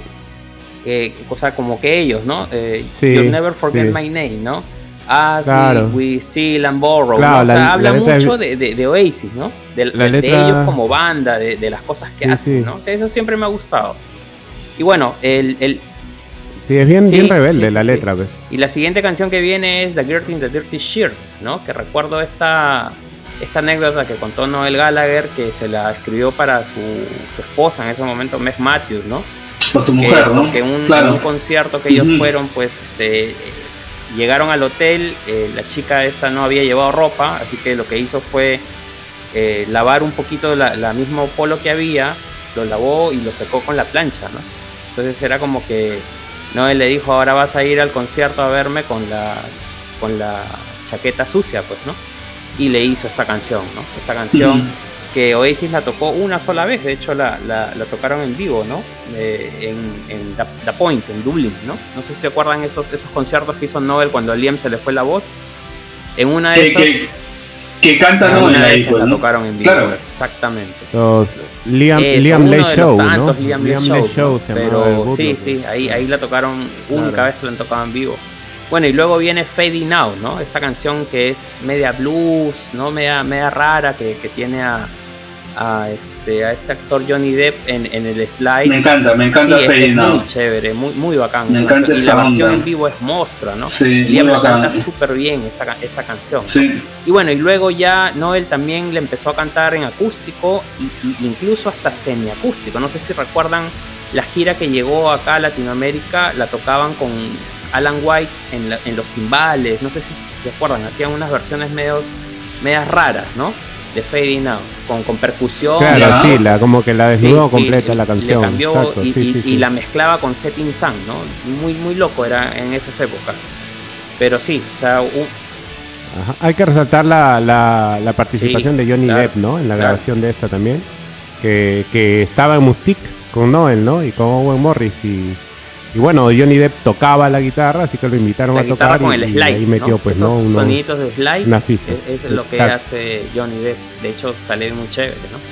Bueno, y la siguiente es Don't Go Away, que creo que es uno de los, de los altos puntos de este álbum, ¿no? Es una super canción, espectacular. A pesar de que a Noel se le acusa de plagio de una de las canciones de los Real People, pues realmente es muy, son algunas, algunas secuencias, ¿no? No, no es una canción ya. completa, es una parte. en más, ese ¿no? momento en ese momento ya no existían los Real People, ¿no? Sí, Existía no, no había la forma, banda ¿no? más impresionante del planeta, no había forma, ya, ya no era el momento ya, Exacto. ya no me podía copiar lo que le diera la gana en ese momento, ¿no? La, la canción eh, va sobre la mamá de ellos, sobre Peggy Gallagher, ¿no? O sea, creo que, Sí. Que Noel la compone en un momento de, preocupación porque parece que la mamá estaba un poco mal, ¿no, Pavel? Algo así es la historia. que aparentemente estaba con cáncer, ¿no? O alguna cosa así. Estaban esperando algún resultado y, y en el avión de regreso a casa, pues no, él escribe esta letra, ¿no? Eh, muy emotiva. De hecho, es una canción, como tú dices, que, que puede dedicarse pues a cualquier persona que tú amas, ¿no? Incluso a tu mamá, ¿no? Hablan, la letra es muy, muy buena, ¿no? Muy, muy fuerte para, para mí. Me, me gusta mucho esa, esa canción. Sí, es, un- es una letra muy, yo, yo diría que es una letra bien, bien humilde, ¿no? Porque habla pues de como que de sus raíces, de cómo vivieron ellos, ¿no? O sea, ¿no? Down, down Sí. my education, ¿no? O sea, ¿no? Hablando, o sea, quisiera, debido a mi, a mi educación no puedo decirte las cosas que quiero decir, algo Claro. así dice la letra. Una gran No frase, esa canción no él la ¿No? tenía Esa desde parte, antes, este- ¿sabes? Entre 94 y 95 ya, ya estaba esta canción, ya la tenía ya. Y poco a poco pues la fue desarrollando hasta que llegó a este a esta versión final. Y mira que en los demos de Music se escucha otro riff de intro, no sé si, si recuerdan. Escucha otro riff diferente al que tiene el acabado. El que tiene en el álbum se parece mucho al riff de esta canción de YouTube One, igualita, ¿no? El, el riff. Pero en los demos, en los demos de Music Sí, sí. no Ajá. tiene otro riff que, que a mí me gusta más, en realidad. Pero bueno, ya es cuestión de gustos, ¿no? Y bueno, el siguiente track, Ajá. Fue, fue la canción, fue el demo que se sirvió para promocionar, me parece que fue el primero que sacaron el- para el promocionar esta, sí, esta edición de tres ese- discos. Ese de ahí, ese salí. El, el de Don Away con, con, con, con el manuscrito de Noel, sí, creo. yo ¿no? tengo ese promo y es, y es muy, como de muy portada, chévere, algo así. Bueno, el siguiente track es el track que le da el nombre al álbum, ¿no? Be Here Now. Y bueno, este, este track tiene la particularidad de que ese loop que se, que se utiliza eh, fue eh, sacado de un juguete que encontraron en, en- en la casa de Mick Jagger, donde estaban en Mystic, ¿no? Parece que este juguete pertenecía a uno de los hijos chiquitos de, de Mick Jagger. Como, Era como, era como una, un claro, un pianito, pianito, ¿no? una un- guitarrita que, que tú y que tenía ese sonidito, ¿no? Ese sonidito se escucha, se aprecia mucho más en los demos Sí. de Mystic, de hecho, se, se aprecia mucho más. Y mira que, que, que en, el- en, el- en los demos de Mystic que salieron ahora con el, con el Chasing the Sun, inicialmente estaba el, el demo de Be Here Now, que se llamaba Trip Inside, ¿ya? Pero, pero luego lo tuvieron que sacar por temas legales. ¿Por qué? Porque contenía un sample de una canción de los Rolling Stones. No, no recuerdo el nombre de la canción. ¿Ustedes Mm. recuerdan el Ah, nombre de esa canción? No, no, No, tampoco no, me acuerdo. Sí. Hay que dejarlo ahí que nos ayuden la gente en los pero, pero comentarios y lo tenía pongan, el, ¿ok? el sample de una canción. De hecho, en los promos de- del, del Now remasterizado sí viene, ¿no? De hecho, yo tengo uno de esos promos y sí viene. Está ahí el track, el, el demo de, de, de Now con, con este sample de esa, de esa, de esa canción, ¿no? Eh, ya me acordé, Honky Tonky Woman se llama la canción, ¿no? Que es un... No sé si se acuerdan que en el, Ah, el, el Honky- inicio Honky Woman. con las, con las baquetas hace un ritmo de una cosa así, ¿no? Ya esa Sí, vaina sí. más el sample Sí, del, del sí, sí, sí. sonidito este del, del juguete eran la base de todo, de todo Vigirnado del Vaya. demo. Alucinante. Sí, sí, sí. No, eh, Jagger se los comía Exacto, entero, se los ponía con todo el zapato. este, ¿no? Les ya, cobraba ya luego todo. tuvieron que sacarlo y pusieron otro track, pues que no tiene nada que ver, ¿no? Por temas legales. Pero bueno, el que se puede, es, eso, esos, ese promo es uno de los más caros que tiene ahorita en el mercado Aces. Está como 150 libras, una cosa así. Ese promo es alucinante. Sí, sí, sí. Bueno, eh, el, siguiente track es el track número 10, es All Around the World, esa canción que ya, ya hemos comentado pues que la tenían desde el año 92 y, y que estuvo dando vueltas pues siempre, ¿no? Tratando de, de grabarlo con, con una orquesta inmensa y- y- y creo que acá en este track pues está reflejada toda la exageración en la que vivía Oasis en esa época, ¿no? Toda la ostentación, todo, creo yo, refleja todo lo que pasaba alrededor de la banda, ¿no? Que todo era muy pomposo, muy grande, demasiado, por así decirlo. Sí, ¿no? O sea, sí. uno escucha el track y, y- y- y dices, aquí Ah. va a acabar, ¿no? Porque, porque siguen los minutos y, y siguen cambiando de secuencias, siguen aumentándole los tonos, sigue avanzando la canción y qué sé yo. Eh, me parece que es too much para mí, no, no sé ustedes. Claro, sí, o sea, yo me acuerdo claramente que a finales, bueno, mejor dicho, antes de que salga el disco, cuando ya más o menos se conocía el título de algunas canciones y se sabía que iba a venir All Around the World, la prensa comenzó a decir que All Around the World era el, el Youth, ¿no? De, Oasis, me, acuerdo claramente, o sea, porque decía, era y la parte final de la canción era para que todo el estadio, pues, ¿no? O sea, se una en un coro inmenso, ¿no? Cantando esta canción. ¿No? Y este, bueno, salió el disco, la escuchamos y la verdad pues que era portentosa, ¿ves? ¿No? Era recontra este grandilocuente, ¿no? Era, era una canción, un mastodonte de canción, ¿no? Con esa parte final llena de, de un montón de instrumentos, ¿no? De un montón, pucha, le han metido de todo ahí. De coros, ¿no? Está Richard están las esposas, todo el mundo hablando, diciendo na, de diferentes formas. Es, exagerado total. Claro. Sí, bueno, y, prácticamente el último track del disco es Is Getting Better Man, ¿no? Esa, esa canción rockera que ya la habían estrenado, como habíamos dicho, junto con My Big Mouth. Es muy larga la versión, creo yo, pero bueno, eh, a algunos les gusta, ¿no? Les gusta mucho. Y finalmente está el reprise de Around the World, ¿no? Con esas pisadas que, que, Brian Cannon nos contó cómo la grabaron, que no se acordaba si era para el West Story, para el Vision Now, y cerrando esa puerta, porque finalmente cierra un ciclo de Oasis, ¿no? Y finalmente de estos, de estos tracks, pues los singles que, conocimos fue Divino What I Mean, eh, Stand By Me, eh, salió All Around the World y en Japón salió Don't Go Away, ¿no? Cada uno con lados B que probablemente pues sean algunos favoritos tipo Young, Flashback, ¿no? Eh, The Fame, ¿no? Absolutamente. ¿no? Volviendo, volviendo al single You Know What I Mean, eh, hay una historia que dice que este single, que la letra de esta canción es acerca del papá de Noel y de, Liam, ¿no? Eh, no sé si, si saben algo de eso. O sea, es, ah, parece que, que, Noel, claro, que Noel se inspiró en algo por un encuentro así, este, por lo bajo que un periodista, me parece que de Assam, había intentado hacer con, ¿no? De Noel y Liam con su papá, ¿no? O de Noel, creo, con su papá. ¿No? O sea, lo, había citado al papá, ¿no? Lo había citado a Noel sin que Noel supiera, ¿no? Y bueno, obviamente pues Noel lo mandó a la M, ¿no? Hubo bronca y, de ahí salieron algunas frases, ¿no, Pavel? Para, para este, my para este single. es la que más, ¿no? La, la Ajá, I met my maker, ajá, exacto. I made him cry, claro, exacto. Muy bien, muchachos. Voy a pedirles cortar acá un rato, vamos a irnos a una pausa musical nuevamente y vamos a retomar ya el último bloque para hablar ya de la gira de Vigirnado y también lo que dijeron los Gallagher después de que pasaron ya varios años de esta publicación. Nos toca ahora presentar un cover enviado por eh, el amigo Héctor Nava, el gran Oasis Brother. Todo el mundo conoce a Oasis Brother. En los 90 tenía una página web eh, muy, muy visitada por los fans de Oasis y bueno, le enviamos un abrazo a Héctor. Nos ha enviado una versión bastante bacán de It's Getting Better. Así que no perdamos tiempo y escuchemos. Vamos con eso.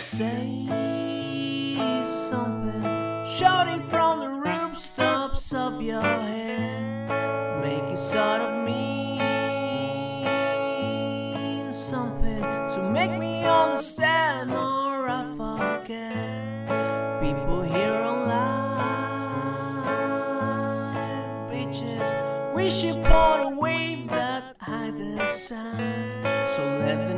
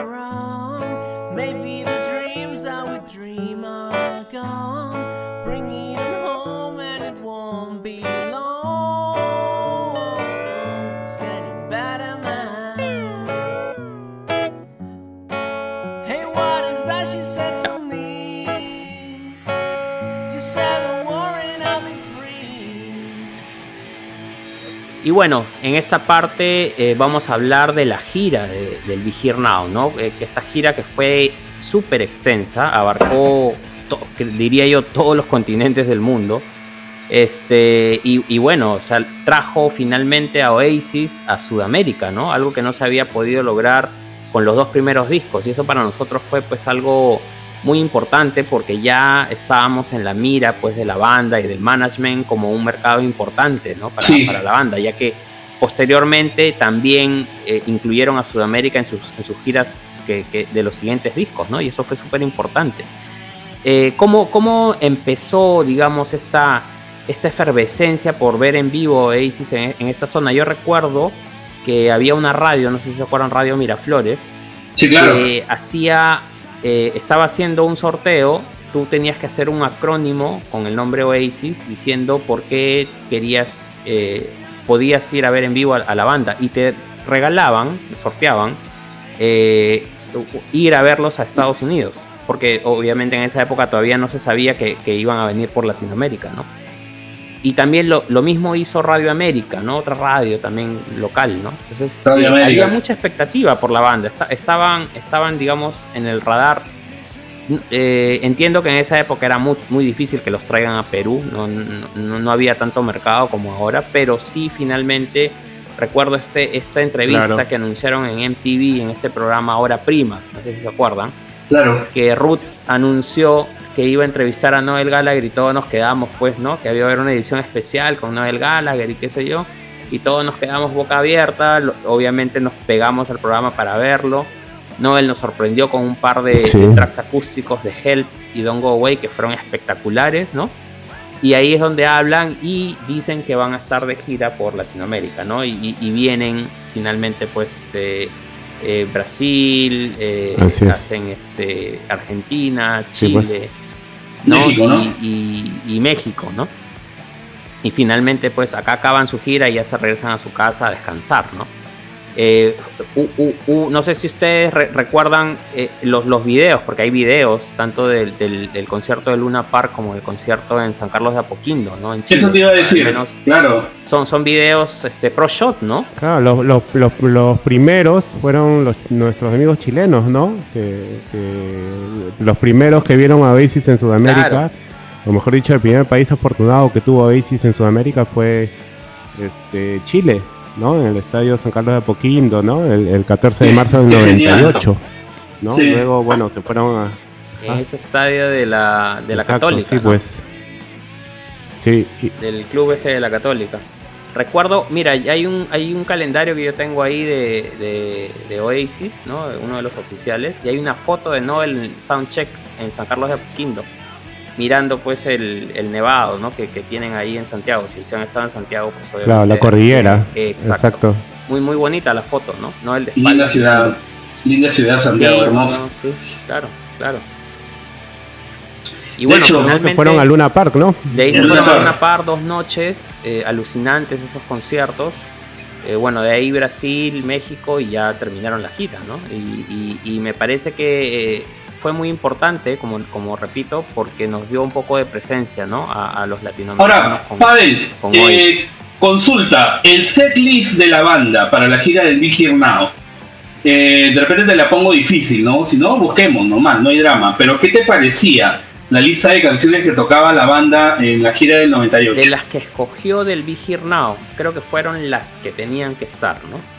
No sé si por ahí de repente a mí me hubiera gustado escuchar alguna vez en vivo I Hope I Think I Know, por ejemplo. Ya. Pero no, nunca la incluyeron. no, no, no, no la tocaron. Pero era, a ver, nosotros recuerdan el G-Mex, ¿no? El sí, claro. El G-Mex creo que fue el primero que, que vimos. De esa gira. De, la gira. Sí. Que era espectacular, ¿no? Porque incluso tenían lados B tipo Stay Young, ¿no? Que, que a nosotros pues nos, nos vacilaba mucho, ¿no?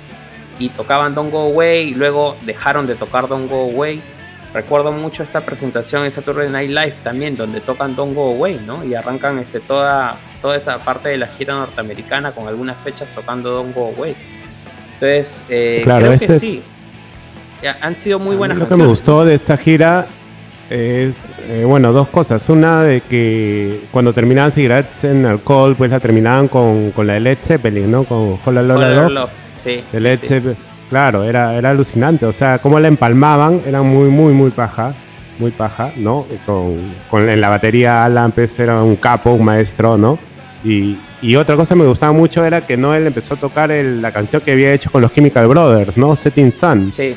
En esa época, pues él, él colaboró, ¿no? Él, él- bueno, práctica- él, él es el compositor real de esta canción, ¿no, Pavel? Es, él es el que, el que digamos, hace la, la base, la, ¿no? La, la melodía y Claro. luego ya obviamente la los canción se Chemical le, le llamaba metieron más. Coming on Strong, ¿no? Así se llamaba la canción. Ajá. Coming on Strong y de hecho se es. filtró unos demos cantadas por Liam, incluso de, de la época inicial de Oasis. Y era una canción netamente de Noel Gallagher, ¿no? O sea, no, no había... Los Chemical Brothers simplemente le Exacto. hicieron electrónica, ¿no? Y bueno, fue un hitazo Exacto, también, y no, ¿no? y no claro, no la toca en esta gira acústica, ¿no? O sea, la- Sí. le quitó toditito la, la, la ornamentación electrónica, la tocó simplemente con su guitarra acústica y quedaba muy paja, ¿no? En los sets acústicos, que es donde también tocaba pues, Claro, claro. Now, Sí. también la tocaba acústica. Out también la ¿no? tocaba acústico. Yo Exacto. recuerdo que ahí en San, Sí. en- en San Carlos de Apoquindo tocó Live Forever. Después de miles de años la tocó en acústico ahí y la gente pues casi llora, ¿no? Qué paja. Don't Go Away también tocó en, acústico. Sí, no, fue alucinante. fue alucinante. Y, y mira, y así habían sorpresas en cada país. Yo recuerdo hay un concierto en Australia, en Sydney, si no me equivoco, que Noel toca So My Say en acústico. Imagínense. Después de años, o sea, nunca la había tocado. Todavía, todavía no él hacía su set eh, para esta gira, el, el set acústico lo hacía. Sí, Todavía lo hacía. claro, claro, era, era, era su sede acústico. sí. Man, ya. Incluso también hacía muchas sesiones de radio, ¿no? Yo recuerdo esa sesión de radio en, en Alemania donde toca Stay Young y What I Sí, claro, claro, claro. Claro que Después sí. hay, hay una sesión de radio que es súper importante en España, ¿no? Que toca Setting Sun y toca por única vez, eh, bueno, hasta, hasta ese momento Angel Child, ¿no? Que no, no la había tocado Hay una nunca versión en de Angel. Child, en, una sesión de radio que no está, es- hay solamente una, una versión en internet dando vueltas en la que un disc jockey habla en, en el medio de la canción, ¿no? Pero en esa época un, un amigo que tenía en, en uno de los foros de Oasis me envió un cassette del, del grabado del soundboard de la radio. Parece que él trabajaba en la radio o tenía un, un conocido. Y yo tengo la versión sin hablar completita de esa versión Man, ya. acústica. Hay que compartirla, no escuchado Hay que en compartirla. Hay que compartirla acá en el podcast Sí, sí, en, sí. en alguna oportunidad. Otra, otra acústica, otra acústica que tocan aquí, perdón Arturo, es este To Be One también, pues, ¿no? La, la- en esta gira también se estrena To Be One, tocada por La por versión la Jam. acústica, claro. eh, Mm. Bueno, y, Help, que ya habíamos Claro, dicho, sí. ¿no? El- Help también. Exacto. Y Help Muy bien. también, pues, exacto. Los dos covers, digamos, Muy de, bien, de la eh, estamos ya redondeando el tema de la gira, estamos ya en nuestro, en nuestro último bloque de este regreso de la temporada 2 de Whatever, el podcast de Oasis en, en español. Quiero hacerles una pregunta rapidita, pero quiero que su respuesta sea rápida y concisa. ¿Por qué creen que Vigil Now no fue el éxito que se esperaba el año 97? Yo tengo una teoría que es rapidita y se las digo. Yo creo que el disco se, se, se enfrentó con otros grandes álbumes que salieron ese año. Solamente hablando de The Verve, el Urban Kings y, y Radiohead, el OK Computer, ya estaba, estaba hecho, digamos. No, no había vuelta que darle a nivel de crítica. No sé qué opinas tú, este, Omar. Sí, es una, es una razón bastante válida, ¿no? Yo creo que también el hecho de... Yo creo que se apuraron. Se apuraron, Oasis necesitaba como que un descanso después de, la, de los dos primeros álbumes. Se apuraron, tanta vorágine, tanta droga y tanto alcohol, creo que les terminó pasando factura, ¿no? Eh, y, y básicamente por eso, porque yo creo que las canciones en sí son buenas, ¿entiendes? Las melodías, ¿no?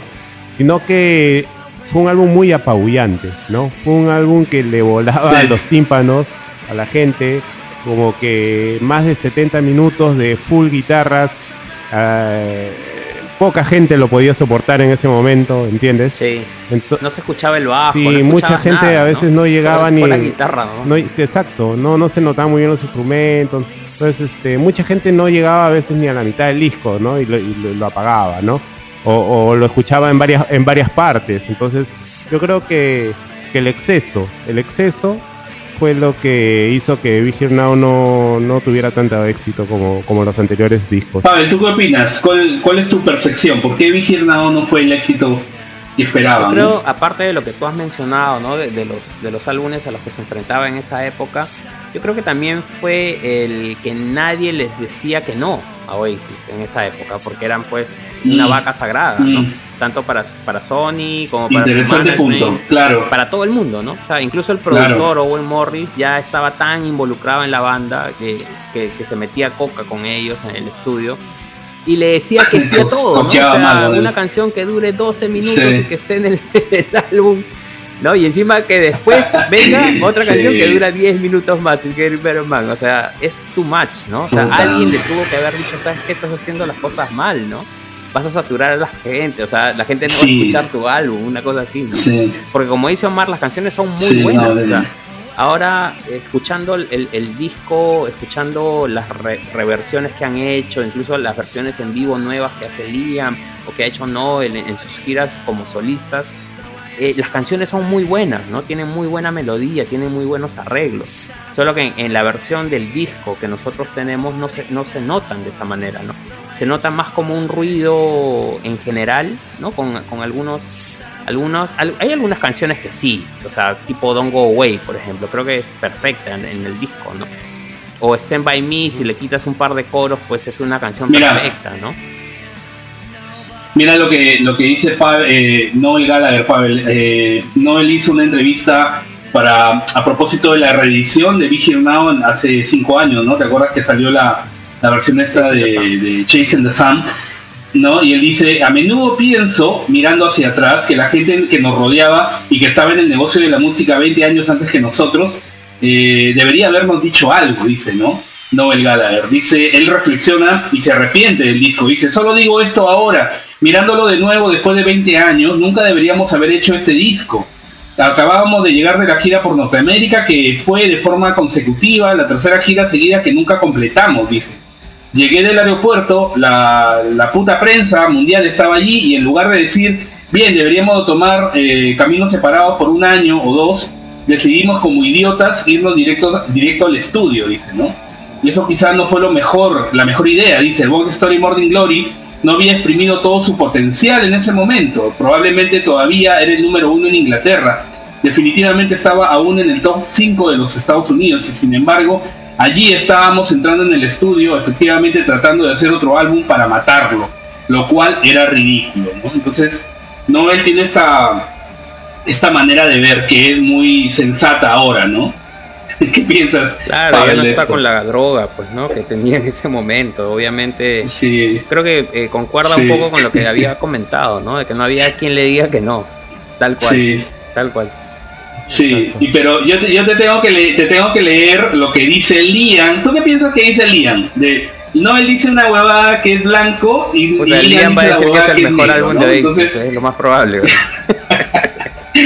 Liam dice, mira, Liam le, dan- le hacen una entrevista en 2017 sobre el Be Here Now y dice, dice, bueno, yo no quiero hablar más de la gente, pero hay muchas ovejitas que siguen lo que dice Our Kid, ¿no? claro por Noel Él por dice Noel. que si el, si el chi- si, si- por no, él dice, si Our Kid dice, oh, esto es una mierda, dice, muchas personas que no usan su propia mente dicen, sí, estoy de acuerdo, ¿no? Si no le hubiera dicho que es el mejor disco de la historia, estoy seguro que habría una maldita eh, recepción diferente. Dice, la razón por la que no le gustó es porque le recuerda un momento no tan bueno con su ex esposa, dice Liam. Está bien, es, es su prerrogativa. Puta, es increíble. Estos dos huevones son geniales, ¿no? Liam dice, pero yo lo pasé bien haciendo el álbum.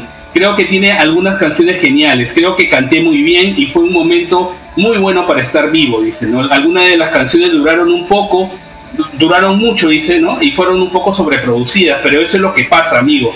Si quieres, si crees que eres productor, en ese momento Our Key siempre estaba jugando con las pistas. Es como escribir las canciones, tocar la guitarra y cerrar. nos dice, deberías escribir las canciones, tocar la guitarra y cerrar la Ah. boca, ¿no? Dice Liam. Eh, me, me- me gusta el disco porque es lo que hice, canté las canciones y la pasé muy bien. Y me fui al pub. o sea no Puta. es no es Bueno, una no es Dos caras de una moneda, ¿no? Pero o sea no es el mejor disco de No, no es malo. creo yo Hay- se puede haber mejorado puede haber sido un mejor disco de hecho y bueno eh, todavía Sí. tenemos la esperanza de que en algún momento hagan un rethink de este disco un Be Here Now Naked alguna cosa de esas no que esperemos que en algún momento salga esperemos esperemos que sea así Claro. por el momento, o sea, yo recomendaría para quien como que está todavía un poco saturado con el álbum, que escuche los demos de Mustic, ¿no? Que se compre la edición de tres CDs, donde están los demos en buena calidad, ¿no? Y escuche eh, eh, eh, esos demos porque es como que, digamos, es lo que podría ser un, un Now Naked, ¿no? Eh, son, son, estos demos son más refrescantes, son más ligeros, ¿no? Sí, tal cual. Sí, exacto. Entonces, este, claro, no tienen la voz de Liam, ¿no? Que es fundamental. Pero igual, o sea, sirve como para hacer este, una especie de comparación entre, ¿no? Entre cómo es cuando están sobrio, cuando, cuando no él estaba sobrio en Sticky. En YouTube van a encontrar una versión de You Know What I Mean con la música de los demos de Mystic y la voz de Liam suena monstruo. ¿Ah, sí? Suena ah, mira. Espectacular, ah, suena espectacular. Ah, buen dato, eso no lo he escuchado. Sí, sí, sí, sí Tal, cual, tal cual. Ya, bacán.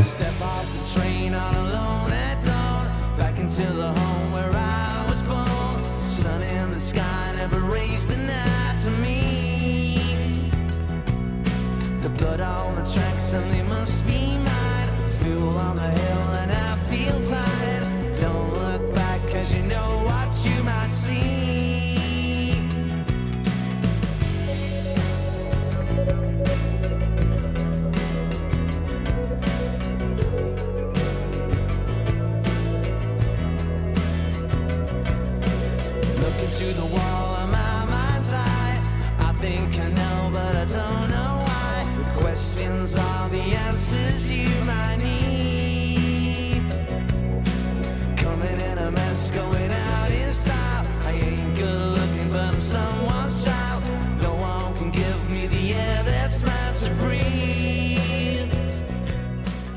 Bueno chicos, hemos, llegado al final de este especial. Eh, ya, ya creo que debemos darle cierre a este mega especial. Como siempre, eh, nosotros nos tomamos nuestro tiempo para rendirle homenaje a una placa. Ya lo hicimos hace, hace unos meses atrás, hablando de World Story Morning Glory. Le tocó su turno esta vez a Now. Y bueno, eh, chicos, sus palabras finales, un minutito para cada uno, para que me digan la reflexión final de este disco, Omar, ¿qué, ¿qué, opinas ahora tú ya teniendo más edad de la que tenías en el 97, evidentemente, ¿no? Y, ahora ya peinas algunas canas, ya veo algunas canas ahí. Bastantes ya. Este, nada, porque a mí me pasó lo mismo que a la mayoría, me sentí un, un pelín decepcionado con el disco, pero con los años he vuelto, he vuelto a escucharlo y me parece que ha ganado, ¿no? O sea, con los años me parece que ha ganado, eh, he descubierto pues este nuevas cosas en ese disco, ¿no? A pesar de que es un poco difícil, ¿no? descubrir más cosas ahí a estas alturas, pero igual me gustan, me gustan las canciones, me gustan las melodías. Yo creo que de aquí a unos 10, 20 años creo que se va a recordar como, como uno de los, se va a seguir recordando como uno de los mejores discos de Oasis, ¿no? De, de, toda su discografía, definitivamente. Muy bien, muy bien. Esa es la opinión de Omar Gadea. Ahora, Pavel, tú dime qué opinas finalmente ahora después de ya haberse cumplido 23 años de esta publicación. Cada vez que escucho el disco, porque yo sí lo sigo escuchando entero, este, me hace acordar, ¿no? Esas épocas eh, que, en mi vida también eran así, ¿no? De exceso y esas cosas, ¿no? Entonces, creo que calza perfecto con el soundtrack de cada uno. Y nada, sigo con la esperanza de que en algún momento haya alguna versión más digerible o diferente, ¿no? Para ir descubriendo cosas nuevas. Como dice Omar, en cada una vez que le escuchas, pues escuchas algo nuevo, algo diferente, ¿no? Algún instrumento que no le prestaba atención, algún arreglo. Y esas cosas son súper importantes y van trascendiendo en el tiempo, ¿no? creo que este disco ha logrado eso. Yo lo único que voy a decir, solamente para redondear mi idea y para que ustedes se hagan una idea, es que en el año 97, cuando yo me compré mi, CD del Vigir Now, eh, en diciembre del 97 a mí me asaltaron en la calle me asaltaron unos pandilleros, como unos 10 puntas, y me reventaron en el piso, ¿ya? Y yo llevaba mi Vigirnamo en la mano, mi disco, porque yo venía de la radio donde yo trabajaba en esa época, era la 1 de la mañana, y me encontré con 10 pirañas que me revolcaron. Y se llevaron mi disco, ¿no? Entonces, lo que además el día siguiente estaba yo destrozado, me había robado 30 soles, me acuerdo claramente lo que me robaron, pero lo que más me dolió fue mi Vigir Now, ¿me entiendes? O sea, el disco que yo había comprado y, que se llevaron estos, estos malandros eh, aquella vez. Ese es mi resumen. Para mí Vigir Now es, el, es el, la cápsula de tiempo que, que tú le tienes mucho cariño y que, y que siempre que vas a volver a eso te va a hacer recordar eso. A mí me hace recordar esos golpes de esos pirañas, ¿no? Pero... Claro, en esa época hasta, hasta los choros eran fan de Oasis, pues. Sí, tal cual, tal cual. Muy bien, muchachos, hemos llegado al final y para cerrar este especialote que hemos hecho hoy día, tenemos el honor de presentar una exclusiva mundial que nos envía Maxi González. Maxi González es un chico muy talentoso argentino, le tenemos bastante aprecio porque él viene publicando en su canal de YouTube mucho, muchos remixes que él mismo trabaja de manera muy profesional de canciones de Oasis donde él mezcla canciones de Noel con la voz de Liam, hace cosas muy interesantes y nos ha enviado... Le agrega instrumentos. Ah, exacto. Él mismo toca instrumentos, le agrega y queda... Muy bien. y ustedes... Y, sí. y, es muy conocido a nivel internacional, ¿ah? a nivel... Muchos, muchos seguidores. Maxi es súper conocido, tiene muchos seguidores y, y muchos admiradores de, de, su trabajo, ¿no? Y claro, y para nosotros fue una cosa alucinante de que nos ayude y nos elija para estrenar una, un nuevo remix que ha preparado justamente, especialmente para esta edición del podcast. Absolutamente. Así es, así es. Así que si quieren seguir a Maxi, si les gusta este remix que nos ha mandado y que, y que está estrenando, ¿no? Como primicia aquí en el programa, eh, búsquenlo en YouTube como Maxi González Oasis, así se llama su, su, canal y suscríbanse porque la verdad como, como dice Pablo y Arturo, hace unas remezclas de puta madre. Muy bien, vamos a presentar entonces el, remix que ha hecho Stand By Me, Maxi González desde Argentina, y con eso cerramos este primer programa de la segunda temporada de Whatever, el podcast de Oasis en español. Otra cosa que les queremos contar es que el podcast va a salir emitido cada 15 días. Ojo, a partir de ahora vamos a emitir cada 15 días, así que nada, van a esperar un poquito más, pero les vamos a entregar un producto de alta calidad. Gracias Carlos por, tu participación hoy, gracias Omar. Palabras finales, por favor, chicos. Muchas gracias a todos por escucharnos. Este, de verdad que los, los invito a, a, estar atentos a nuestras redes porque también vamos a pasar los covers que nos han enviado los fans en, en el Facebook, tipo videos, ¿no? Así que estén atentos para que también pues puedan apreciar el talento de los Mad Ferries. Así es, así es. Ha sido, me parece que ha sido un gran comienzo hablar de este disco que, sigue generando polémica y va a generar polémica dentro de 25 o 50 años más ha sido un gran comienzo, me ha encantado volver a, estar acá en el podcast. Y nada, mandarle un saludo a todos y, y que sigan disfrutando con, con, las canciones de Oasis. Genial chicos, muchísimas gracias, nos encontramos en 15 días. Este es Maxi González con su versión de Stand By Me. Cuídense mucho, chao chao. Hola Reyes, yo soy Maxi, el canal de YouTube Maxi González Oasis.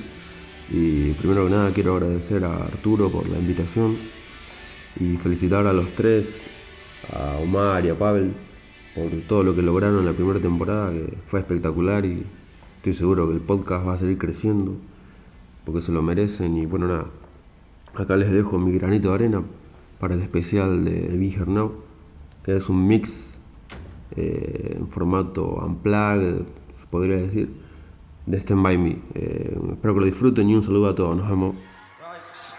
Stand by moi.